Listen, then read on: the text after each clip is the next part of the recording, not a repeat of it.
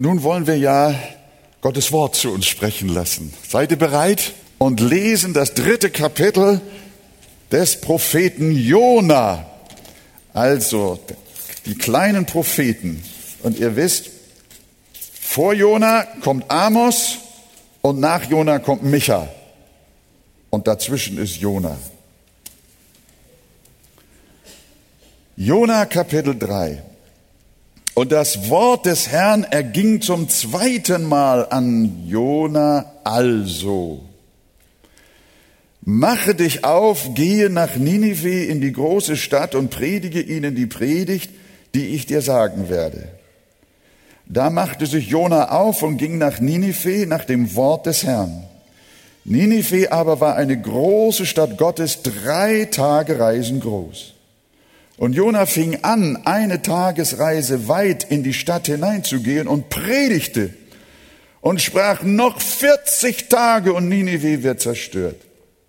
Und die Leute von Ninive glaubten Gott und riefen ein Fasten aus und legten Säcke an, vom größten bis zum kleinsten. Das Wort gelangte bis zum König von Ninive, der stand von seinem Throne auf, legte seinen Mantel von sich hüllte sich in einen Sack und setzte sich in die Asche. Und er ließ ausrufen und sagen zu Ninive auf Befehl des Königs und seiner Großen, Menschen und Vieh, Rinder und Schafe sollen nichts genießen, sie sollen weder weiden noch Wasser trinken, sondern Menschen und Vieh sollen sich in Säcke hüllen und mit Macht zu Gott rufen und sollen sich abwenden, ein jeder von seinem bösen Wege und von dem Unrecht, das an seinen Händen klebt. Wer weiß, Gott könnte andern Sinnes werden, es sich gereuen lassen und abstehen von seinem grimmigen Zorn, so dass wir nicht untergehen. Da nun Gott ihre Taten sah, dass sie sich abwandten von ihren bösen Wegen, reute ihn das Übel, das er ihnen angedroht hatte, und er tat es nicht. Wunderbar. Nehmen wir Platz miteinander. Also das Thema lautet Erweckung in Ninive. Wir sehnen uns ja auch nach einer Erneuerung des christlichen lebendigen Glaubens in unserer Stadt, in unserem Land, in Europa. Äh, da, glaube ich, sind wir gar nicht weit weg hier von dem Kapitel. Deshalb ist die Frage wohl ganz wichtig zu schauen, welche Faktoren haben da eine Rolle gespielt. Was war die Grundlage? Was war die Voraussetzung? Was war nötig, dass diese gewaltige damals Kulturhauptstadt und auch politische Hauptstadt Ninive, äh, dass diese Stadt in Gottlosigkeit versunken, dann über Nacht ein Massenbekehrungserlebnis erfuhr. Die Stadt wurde geistlich vom Kopf auf die Füße gestellt. Und es war ein Durchbruch zum Glauben. Und ich denke, da bekommt man Appetit. Herr, kann denn sowas heute auch noch passieren? Da macht man sich seine Gedanken. War das nur in Zeiten der Bibel möglich? Oder gibt es sowas heute auch noch? Ja, das gibt es. Gar keine Frage. Wir haben nicht die Zeit, die Erweckungsgeschichte und die Kirchengeschichte durchzugehen bis in unsere Tage hinein, wie Gott ganze Länder, ganze Städte mit dem Evangelium erfüllt und Menschen zum lebendigen Glauben kommen und eine große Bekehrung und ein großes Heil unter den Menschen entsteht.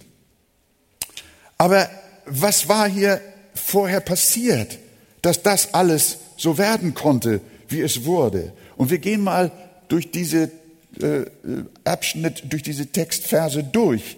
In Vers 1 heißt es, und das Wort des Herrn erging zum zweiten Mal an Jona. Ich glaube, ihr könnt euch gut erinnern, was in Kapitel 1 und Kapitel 2 passiert war. In Kapitel 1 ging das Wort des Herrn schon einmal an Jona, geh nach Ninive und predige ihnen, was ich dir sagen werde. Und was hat unser Freund Jona gemacht? Der ist abgetaucht nach Tarsis. Wir wissen, Gott hat ihn damit nicht durchgelassen, sondern irgendwie ist er dann plötzlich auf dem offenen Meer. Es kommt daher ein wunderbarer Fisch daher, der verschlingt ihn.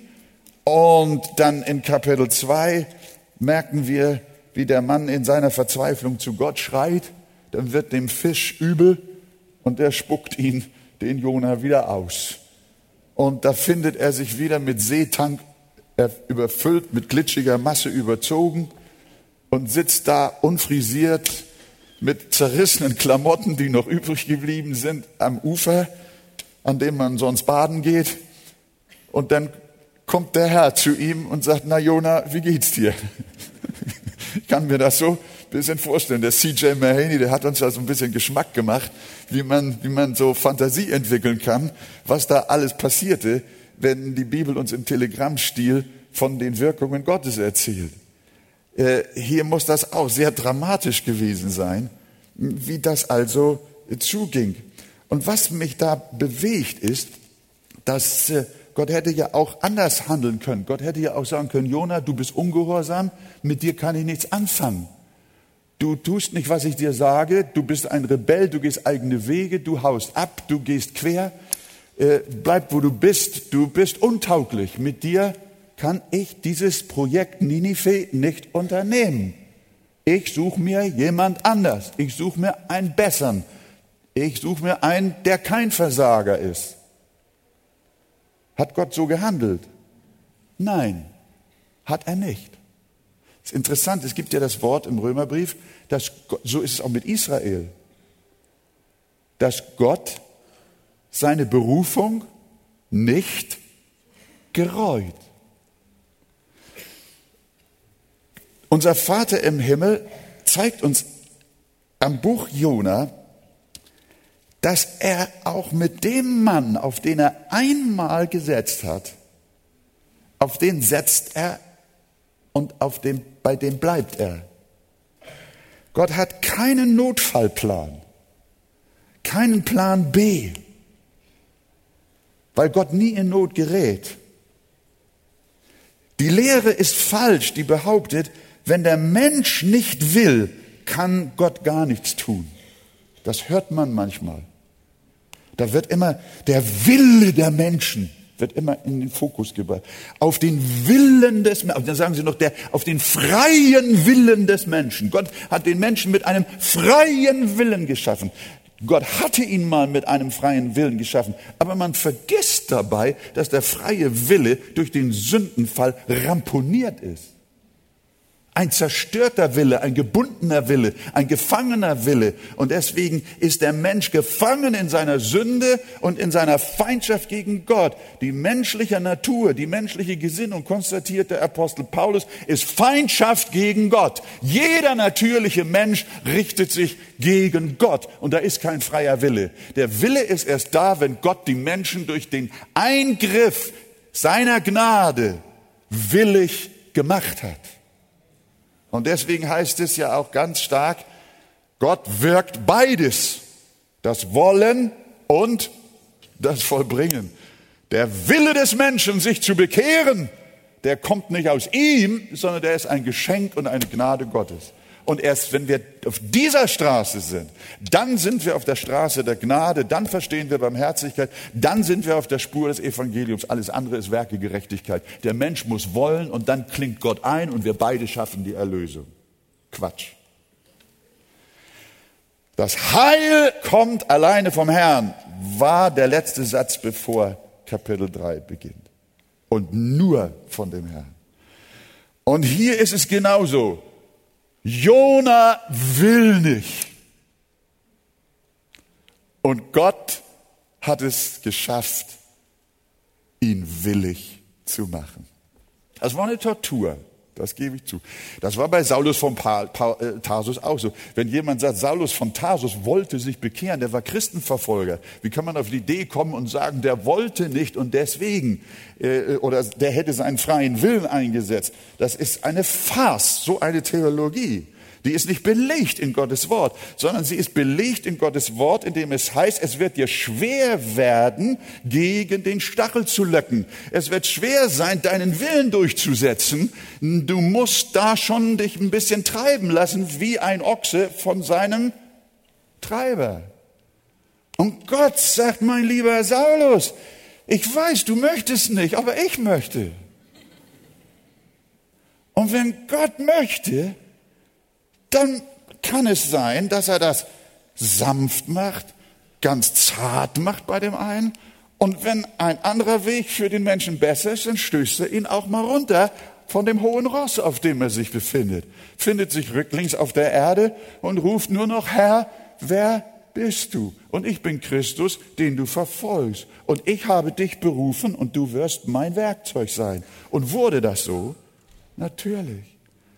Gott hat ihn gerufen, Gott hat ihn gewollt und deswegen ist er auch so weit gekommen, dass aus dem Saulus ein Paulus wurde. Damit ist nicht gesagt, dass die Menschen gegen ihren Willen dann nach Ninive gegangen sind oder Paulus gegen seinen Willen äh, Apostel der Nationen geworden ist. Nein, das ist nicht gesagt, sondern Gott hat ihren Willen verändert, hat sie willig gemacht und dann wollten sie und taten es freiwillig. Das ist das Geheimnis. Man darf keine falschen Folgerungen daraus ziehen. Wir wissen, dass das auch bei Mose so gewesen ist. Gott, wenn, wenn, wenn Gott Menschen beruft, sei es zum Heil oder zu seinem Dienst, dann kommt Gott mit diesen seinen berufenen Menschen zum Ziel. Das ist der Grund, weshalb du auch hier bist. Du wärst sonst gar nicht hier. Da ist eine Kraft, eine Macht in deinem Leben schon von früh an, ohne dass du es wusstest, am Werk gewesen. Und Gott hat dich ausersehen hat gesagt, dich will ich. Und den Mose hat Gott gewollt, genauso wie den Jona. Und dann hat der Mose Mist gebaut. Da geht er bei und haut einen Ägypter tot. Und Gott kann ihn nicht gebrauchen. Und sagt, mit sowas will ich nichts zu tun haben. Mose, aber Gott hat nicht gesagt, Mose, du tauchst nicht, weg mit dir, wo ist Mose B? Hat er nicht gesagt. War auch nicht einfach. Bei Jona ging es in den Fischbauch, das war die Hölle. Bei Mose ging es in die Wüste, 40 Jahre. Aber in den 40 Jahren hat Gott mächtig gewirkt. Das ist ein harter Knochen gewesen, der Mose. 40 Jahre. Und 40 Jahre wirkt Gott an ihm und eines Tages da in der Wüste brennt ein Busch und er wundert sich der Mose, dass der Busch brennt und nicht verbrennt. Und er geht näher und er hört die Stimme des Herrn, Mose, zieh deine Schuhe aus, denn der Boden, auf dem du stehst, ist heiliges Land. Mose hat gehört. Mose hat verstanden. Mose geht hin. Gott hält fest. Nehmen wir einen noch aus dem Neuen Testament, Petrus. Der, das müsst ihr euch mal vorstellen, der ist drei Jahre mit Jesus gegangen. Drei Jahre. Engster Vertrauter des Meisters. Und dann gerät dieser, dieser, dieser Großmaulheld, äh, gerät in Not, da sitzt er da im Hof des hohen Priesters mit dem verhafteten Jesus da ist die Gefahr, dass die den hinrichten und zu Tode bringen. Und ich will doch nicht als sein Sympathisant und sein Begleiter gelten. Die kriegen mich auch bei der Büchs und hängen mich auch auf. Und dann sagt die Magd zu ihm, du bist doch auch mit diesem Jesus Nazareth. Nein, sagt er, nein. Und wenn er diese Geschichte der Verleugnung Christi, äh, Petri, äh, die Verleugnung des Petrus mal euch näher anschaut, dann stellt ihr fest, Jesus, Paulus hat, äh, äh Petrus hat dreimal geflucht und hat sich von Jesus losgesagt. Wir lesen aber nicht, dass Jesus den Petrus anschaut und hat gesagt, siehst du mein Lieber, so verrätst du mich, mit dir bin ich fertig, mit dir habe ich nichts mehr am Hut. Ich werde wohl meinen Leidensweg gehen, aber du wirst niemals einer von den meinen sein. Komm ja nicht auf die Idee, später nochmal wieder aufzukreuzen. Du bist durchgefallen bei mir. War das so? Nee, genau wie bei Jona. Genau wie bei Mose. Ihr könnt auch andere Biografien aus der Bibel, aus der Gemeinde- und Kirchengeschichte nehmen, aus eurem eigenen Leben. Und wir wissen, Jesus schaute barmherzig zu dem Versager Petrus. Und dann krähte der Hahn. Und Petrus ging hinaus und weinte bitterlich. Nach der Auferstehung kommt Jesus wieder. Und was fragt er? Simon Jona, hast du mich lieb? Dreimal. Und der Mann ist zerstört. Der ging auch durch den Fischbauch. Der war auch zerbrochen.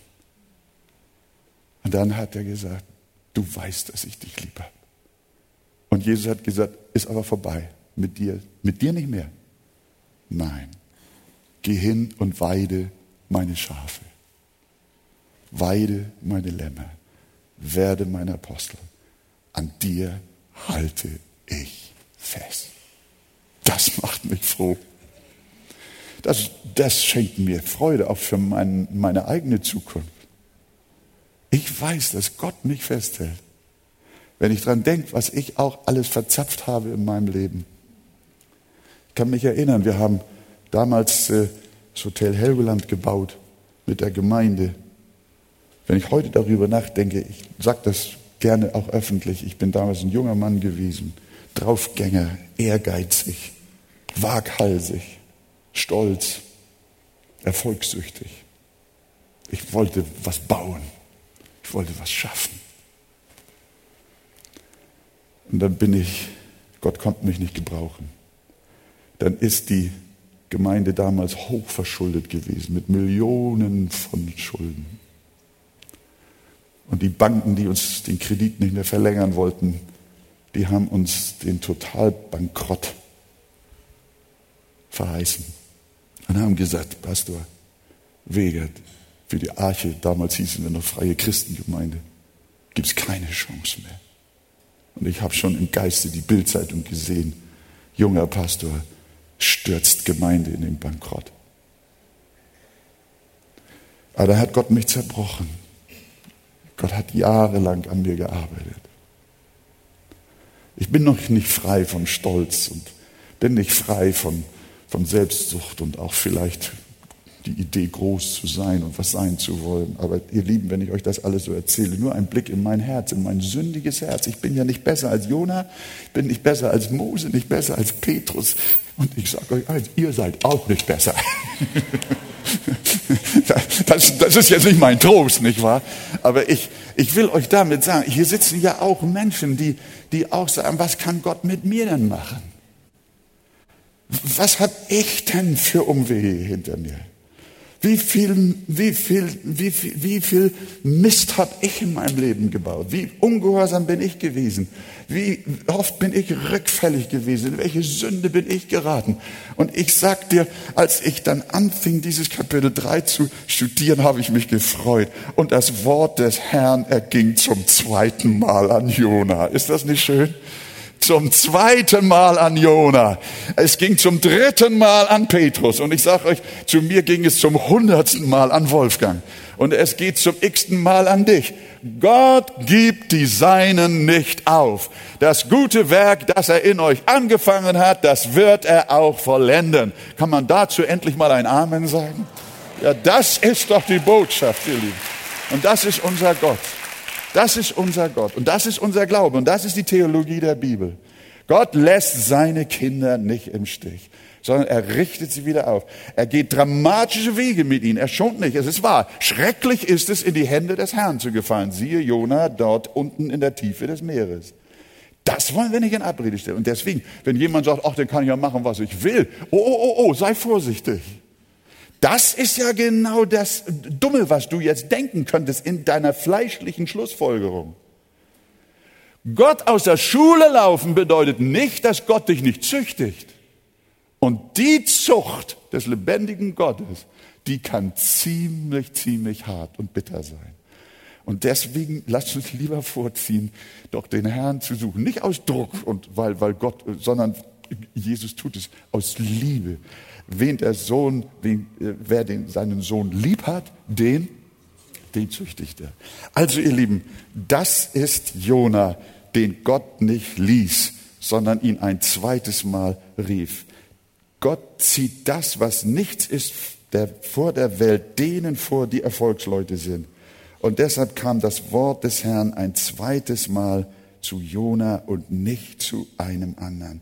Und Gott wird das Werk, das er dir aufgetragen hat, er wird es durch keinen anderen tun als nur durch dich. Der zweite Punkt ist, schaut mal nochmal Vers 1. Und das Wort des Herrn erging zum zweiten Mal an wen? Wissen wir schon. Aber es ist interessant, an Jona. Ich habe mich gefragt, wie würden wir herangehen? Gesetzt den Fall, ich, ich oder, oder du bekämst den Auftrag, Andi, du bist jetzt Jona, und Gott spricht zu dir und sagt, geh nach Hamburg und sage in Hamburg noch 40 Tage und die Stadt wird untergehen. Das ist eine schöne Botschaft. Das ist eine sehr schöne Botschaft. Ich weiß nicht, wie wir da herangehen würden, Ninive zur Buße zu bewegen. Ich kann mir vorstellen, dass wir die Stadt vielleicht in Distrikte aufteilen und uns Missionsgruppen mit einigen hundert oder tausenden so aufteilen und in Szene setzen. Wir würden vielleicht euch Broschüren drucken, das Evangelium in jedes Haus. Wir würden große Summen Geld sammeln, um Plakate zu drucken und großflächige Werbewände aufzustellen. Jesus liebt dich. Ganz Hamburg würde von dieser Botschaft prangen in großen, auf großen äh, Tafeln, U-Bahn-Werbung und oder wir schreiben drauf, Gott mag dich oder du bist wertvoll, so wird heute vielfach evangelisiert. Wir würden eine große Maschinerie in Gang setzen. Das ist heute so die Art, wie man denken könnte, man könnte eine Stadt oder ein Land mit dem Evangelium erreichen. Aber ich stelle fest, das Wort des Herrn erging nicht an ein Missionskomitee, und auch nicht an eine Evangelisationsorganisation, es erging an einen einzigen Mann. In seiner souveränen Vorsehung und entsprechend seines Ratschlusses verändert der Herr das Herz eines unbrauchbaren Menschen, einer gescheiterten Existenz, eines Versagers und sagt schlicht ein zweites Mal zu ihm, zu Jona. Mache dich auf, geh nach Ninive in die große Stadt und verkündige ihnen die Botschaft, die ich dir sagen werde. Der Herr gibt ihm nichts mit als nur seine Botschaft. Das muss man sich mal vorstellen. Er sollte nichts anderes tun als verkündigen, als predigen. Er sollte nicht Theater aufführen. Er sollte keine Sozialprogramme entwickeln, das ist alles gut. Er sollte auch keine Pantomimestücke vorführen oder irgendwie ein Kulturprogramm auflegen, um die Menschen erstmal aufmerksam zu machen und sie abzuholen, wo sie sind, so wie wir das immer so sagen. Wir müssen irgendwelche Vorkehrungen schaffen. Wir müssen irgendwie auf, auf, uns auf sie, auf ihre Welle uns begeben, damit wir in irgendeiner Form die Bürger einer großen Stadt auch erreichen und einer einer Kultur. Und so müssen wir also äh, kulturorientiert also arbeiten. Ja, weiß ich nicht. Jona, ein Jude, die Nineviter, absolute Heiden. Jona, nun, sieh mal zu, wie kriegst du das da jetzt unter? Wie kannst du die Nineviter gewinnen? Ich ich kann das verstehen. Also ich glaube, ich würde auch irgendwie versuchen abzutauchen. Das ist zu schwer. Die Aufgabe, da kann man sich als Mensch überheben. Das schafft man nicht. Aber Gott gibt den Befehl, geh in die große Stadt und predige ihr. Und das klingt ja ganz neutestamentlich, denn genauso ermahnte Paulus den Timotheus, predige das Wort, Steh dazu, sei es zur Zeit oder zur Unzeit. Mark Dever, auch einer unserer Freunde, der noch nicht hier bei uns war, aber der großen Einfluss hat international, auch durch seine Gemeindearbeit in Washington, direkt hinter dem Kapitol, eine Riesenkirche. Der hat, wir sind in seiner Kirche gewesen, der hat nur ein Klavier. Der, der baut alles ganz anders auf. Der macht das aus Prinzip. Mahoney hat gesagt, kommt noch mal rauf und spielt noch mal ordentlich. Wo ist die Band, hat er gesagt. Wunderbar. Und die wollen wir auch behalten, die Band wollen wir behalten. Nicht, dass ich sage, dass die Frage einer Band oder keine Band ist das Entscheidende. Aber der McDever hat nur ein Klavier in seiner großen alten Kirche. Viele Regierungsmitglieder in Washington gehören zu seiner Gemeinde. Die Kirche ist brechend voll mit jungen Leuten. Kommen die jungen Leute unter den Arm. Eine Erweckung. Unglaublich. Da ist nicht nur der NSA, nicht nur Spionage, sondern da sind auch betende Menschen, betende junge Leute, die das alte Evangelium wieder entdeckt haben. Und dieser Mark Dever, der hat in seinem Buch neun Merkmale einer gesunden Gemeinde an die heutigen Pastoren geschrieben. Er sagt, richten Sie einen guten Auslegungsdienst ein und predigen Sie an der Schrift entlang. Und dann schauen Sie, was passiert. Vergessen Sie, was die Experten sagen. Schauen Sie einfach zu, wie das Leben hungriger Menschen verwandelt wird, wenn der lebendige Gott durch die Kraft seines Wortes zu ihnen spricht. An diese gute Empfehlung haben wir uns besonders in den letzten Jahren gehalten. Und wir sind manchmal missverstanden worden. Aber ich glaube, wir sind gut beraten, wenn wir diesen Rat auch weiterhin verfolgen und beherzigen. Das ist inzwischen auch unsere Erfahrung. Wenn wir allein Gottes Wort predigen und uns strikt an seine Botschaft halten, dann brauchen wir nur zuzuschauen, was der Herr tut. Und er tut Großes. Derselbe gute Rat bei Paulus lautet an Timotheus, äh, äh der, nein, an, an die Korinther, denn weil die Welt durch ihre Weisheit Gott in seiner Weisheit nicht erkannte, gefiel es Gott, durch die Torheit der Verkündigung zu retten.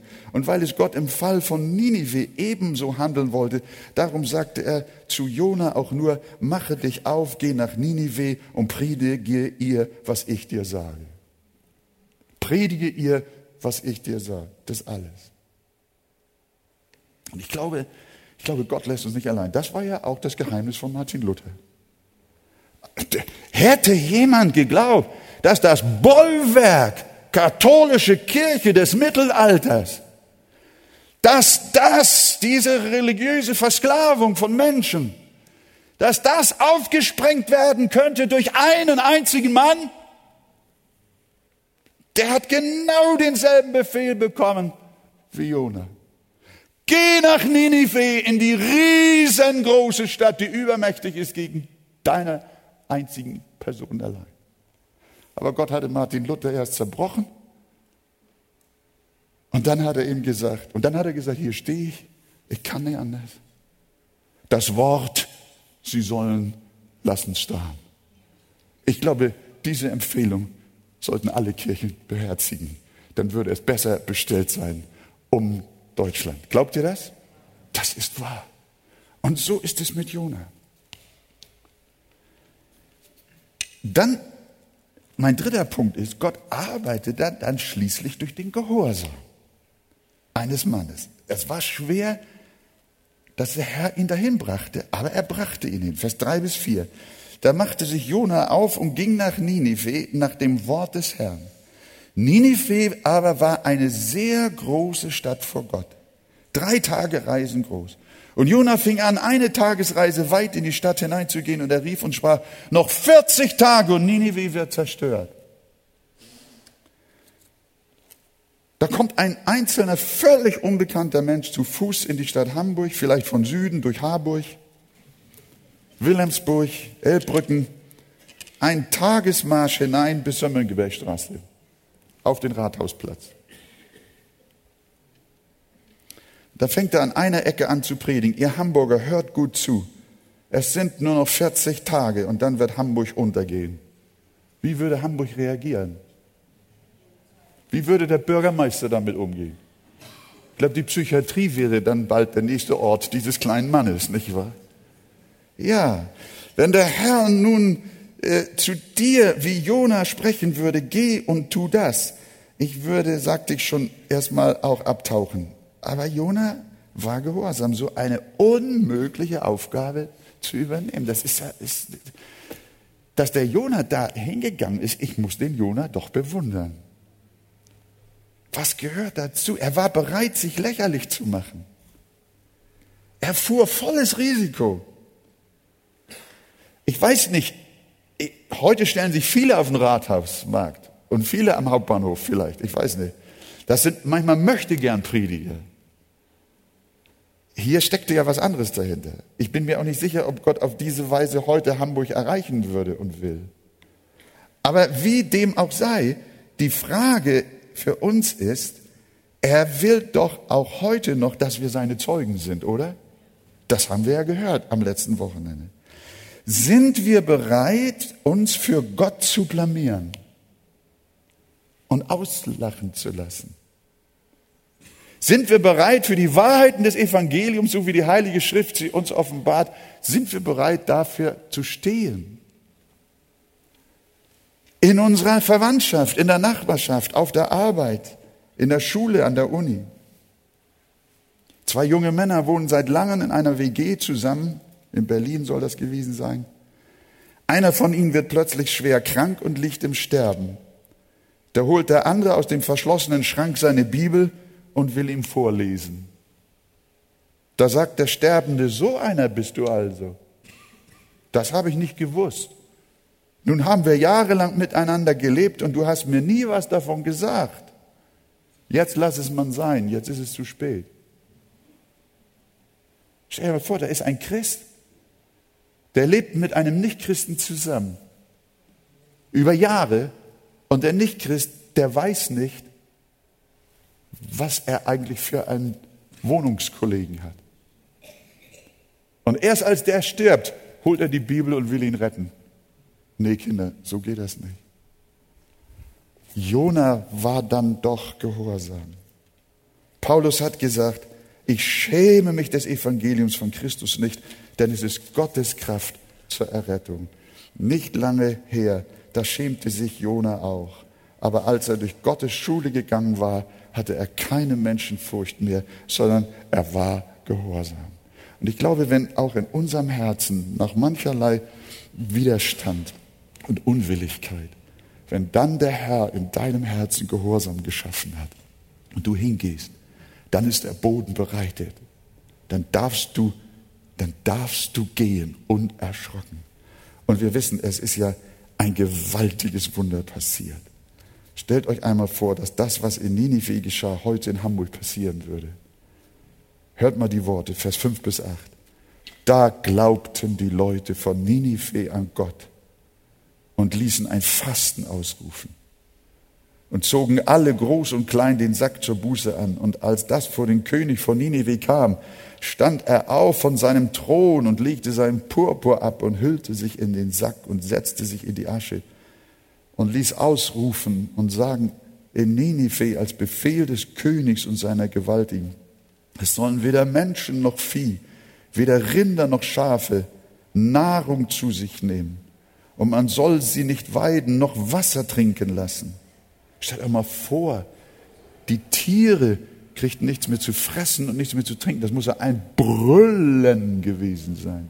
Wenn das Vieh nichts mehr zu trinken bekommt, was veranstalten die für ein Brüllen und Heulen? Und was geben die für Laute von sich? Die ganze Stadt war von, von Buße erfüllt, von Zerbruch erfüllt, von einem Hilfeschrei erfüllt. Und sie sollen sich in den Sack hösen, Menschen und Vieh, zu Gott rufen mit Macht. Und jetzt weiter. Und ein jeder bekehre sich von seinem bösen Wege und vom Frevel seiner Hände. Stellen wir uns vor, es käme ein einziger Mann in unsere zwei Millionen Stadt, stellt sich irgendwo hin und sagt noch 40 Tage, dann wird Hamburg untergehen. Ich meine, ihr Lieben, eigentlich sollte es für Hamburg nicht so schwer sein, sich das vorzustellen. Das ist noch gar keine 70 Jahre her, 1943, mein Geburtsjahr. Gomorra lässt grüßen.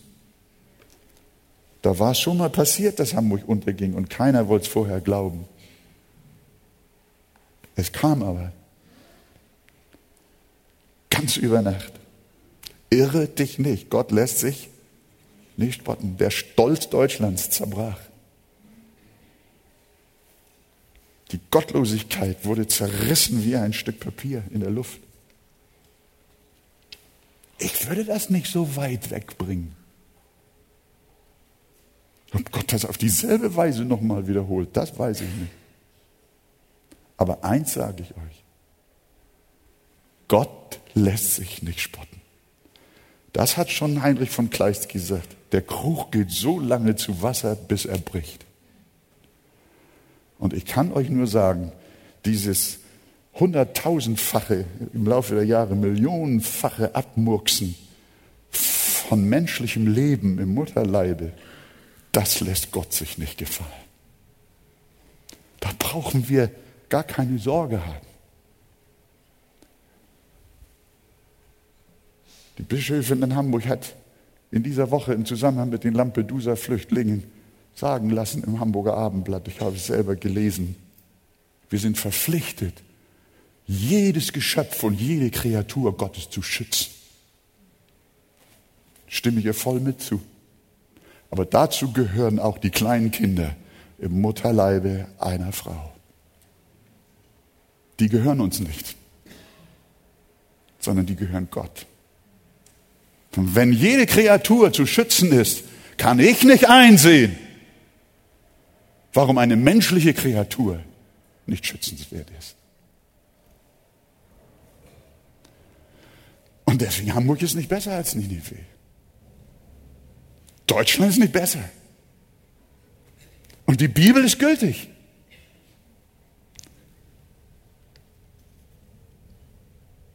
Das haben wir alles schon gehabt. Ninive samt der Regierung aber glaubte.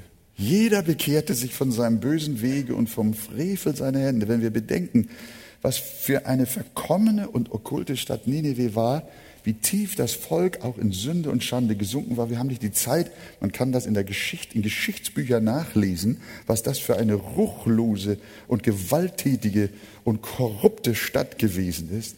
Dann müssen wir sagen, äh, was für ein Retterheiland haben wir doch. Und da kommt doch Freude auf, ihr Lieben. Hört mir noch mal jetzt ein Stück weiter zu. Die Bekehrungsgeschichte von Ninive ist ja eine gewaltige Botschaft doch für uns heute. Kein Sünder ist zu tief gefallen, kein Mensch zu verkommen, als dass Gott ihn nicht noch retten könnte. Ein Wort genügt und aus Saulus wird ein Paulus. Ein Satz durch den Mund eines einzigen gehorsamen Mannes genügt und eine ganze Stadt erlebt Erweckung und Errettung. Der Gott, der Ninive zur Buße leitete, kann auch unserem Volk noch Erbarmen erweisen. Glaubt ihr das? Wer weiß? Hör mal, das Wort hat mich ergriffen. In Vers 9. Wer weiß? Das war ihr tatsächliche Hoffnung. Vers 9, 3 Vers 9. Hat der König gerufen und das ganze Volk. Wer weiß? Gott könnte anderen Sinnes werden, es sich gereuen lassen und ablassen von seinem grimmigen Zorn, so dass wir nicht untergehen. Ihr müsst verstehen, in Jonas Predigt war kein Wort von möglicher Barmherzigkeit und Gnade. Seine Botschaft hieß nicht, wenn ihr Buße tut und umkehrt, dann werdet ihr nicht verderben.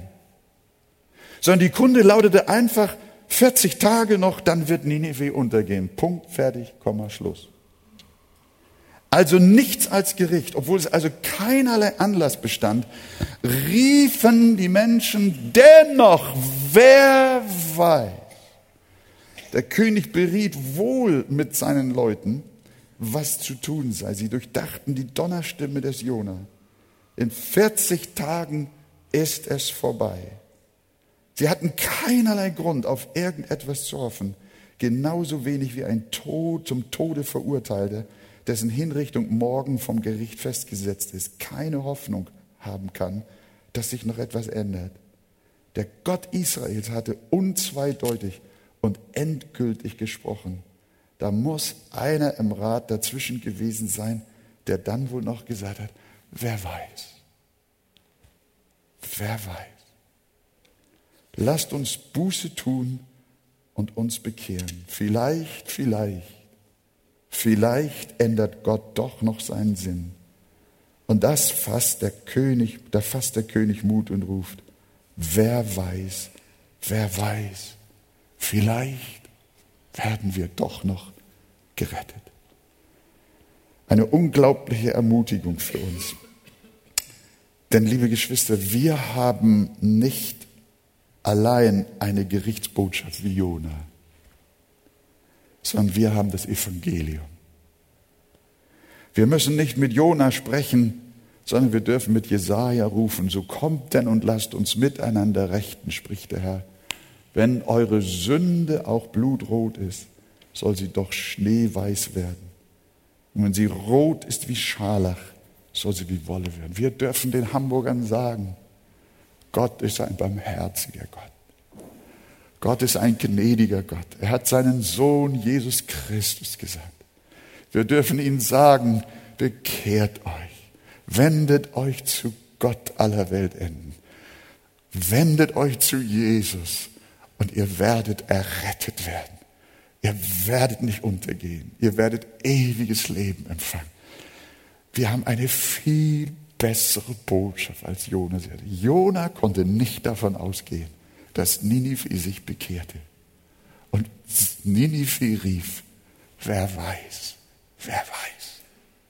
Und Gott erbarmte sich über diese gottlose Stadt. Wie viel mehr wird er sich erbarmen, wo er uns doch eine andere Botschaft gegeben hat.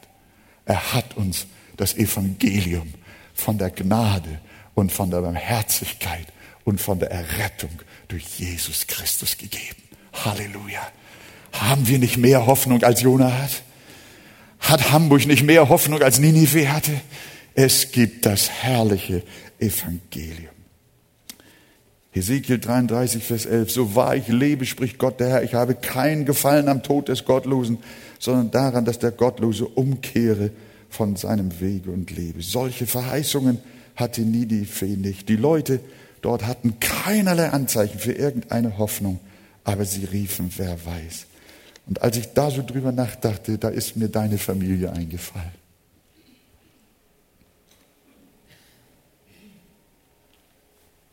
Denke an sie, an deinen gottlosen Sohn. Wie oft stehen Menschen am Ausgang, wenn wir eine Predigt zum Glauben und zur Rettung gehalten haben, dann sagen sie manchmal Großmütter und Großväter, mein Sohn, meine Enkelkinder, mein Mann. Ich glaube nicht mehr, dass die sich noch bekehren werden. Ich, ich habe die Hoffnung aufgegeben, Pastor Wegert. Wenn du wüsstest, wie die leben, wie gottlos, wie frivol, sie auch ihr Leben gestalten. Ich habe keine Hoffnung mehr für sie. Sie sind zu weit gegangen, sie sind abgerutscht, sie werden sich niemals bekehren.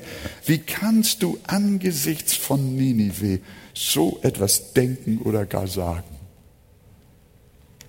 Bring das raus aus deinem Herzen.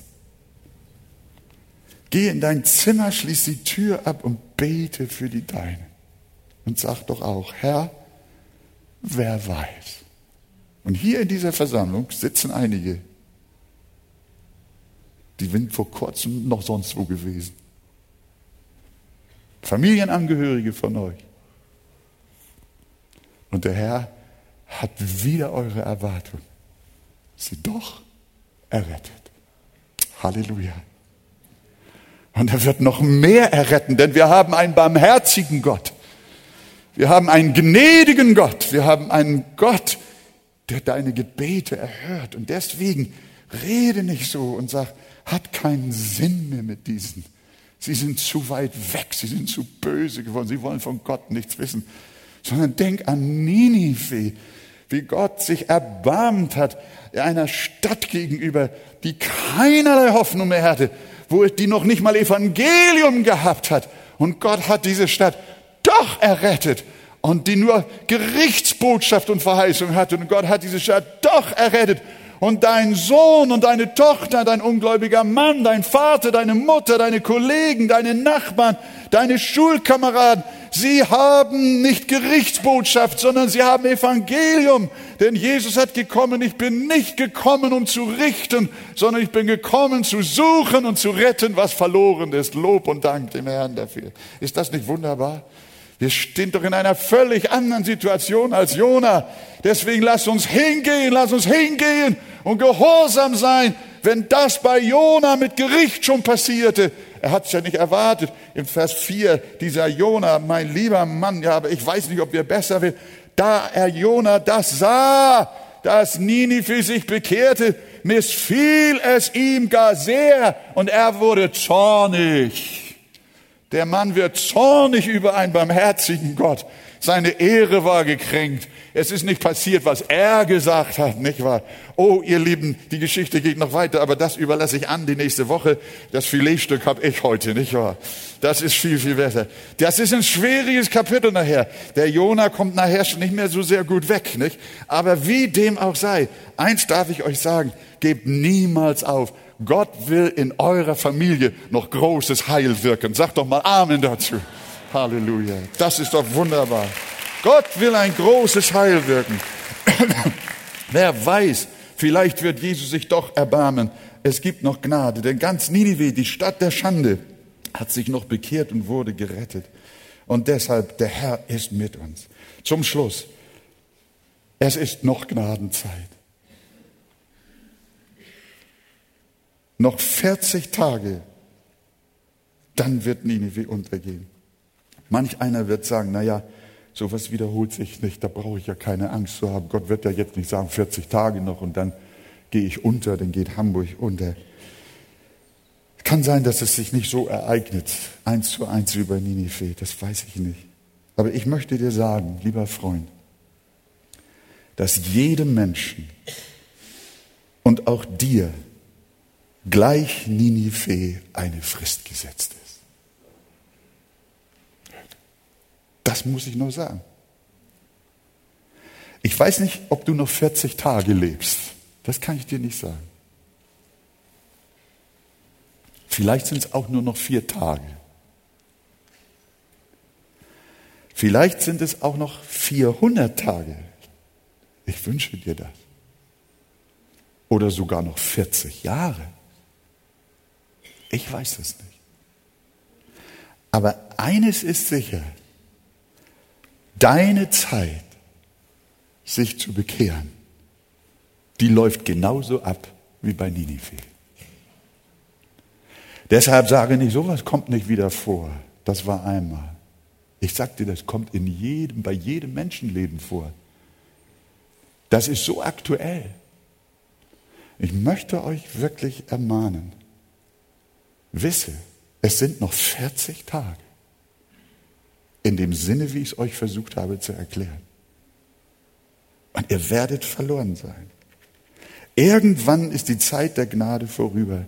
Darum komm und sei eingeladen zu dem Erlöser und Hirten deiner Seele. Die Bibel sagt in 2. König 6, Vers 2, zur angenehmen Zeit habe ich dich erhört und am Tage des Heils dir geholfen. Siehe, Jetzt ist die angenehme Zeit.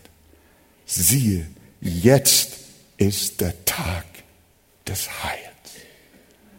Möchte dich bitten, mach es wie Ninive. Schieb deine Bekehrung nicht auf, sondern bekehre dich heute. Jetzt. Lass dich versöhnen mit Gott. Wende dich zu Christus als deinen Erretter und Erlöser. Und du wirst sehen, Gott wird dein Leben wenden und dich verändern und dich erretten. So wie es geschrieben steht. Heute ist der Tag des Heils. Jetzt ist die angenehme Zeit. Heute ist der Augenblick der Gnade. Darum glaube an Jesus Christus als deinen Erlöser und nimm ihn auf in dein Herz und in dein Leben. Im Namen unseres Herrn. Wir stehen auf miteinander.